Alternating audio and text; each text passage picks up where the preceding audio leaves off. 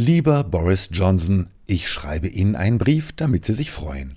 Unbelievable. Sie treten zurück, nachdem Sie monatelang nur zurückgetreten haben. Ich hatte mich schon gewundert, dass jemand, der einst so vehement für Leave eingetreten ist, auf einmal so bockig auf Remain bestand. Es ist kein gutes Jahr für Borisse in London. Erst landet der Bäcker im Knast und jetzt Sie auf der Nase. Sie haben es sich sicher nicht leicht gemacht mit dem Rücktritt, denn schließlich, warum sollte jemand, der für seine Lügen gewählt wurde, wegen ein paar weiterer Lügen zurücktreten? Eben. Drum geben Sie vorerst auch nur den Parteivorsitz auf. Premierminister, bleiben Sie. Sie kleben feste an Ihrem Amt als ein Umweltaktivist an der Autobahnauffahrt.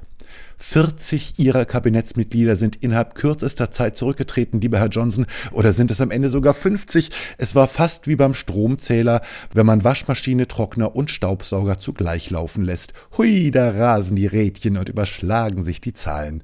Böse Zungen formulierten schon, das sinkende Schiff verlässt die Ratte. Boris Baba und die 40 Räuber. Am Ende haben sie nicht nur den Rückhalt ihrer Partei verloren, sondern auch den bei ihren Wählerinnen und Wählern. So wie sie gekommen sind, so gehen sie auch. Niemand hält sie auf, lieber Boris Johnson. Ja, so ist das eben. Hefeteig muss man gehen lassen. Es grüßt Sie herzlich Ihr Fan Christoph Azone.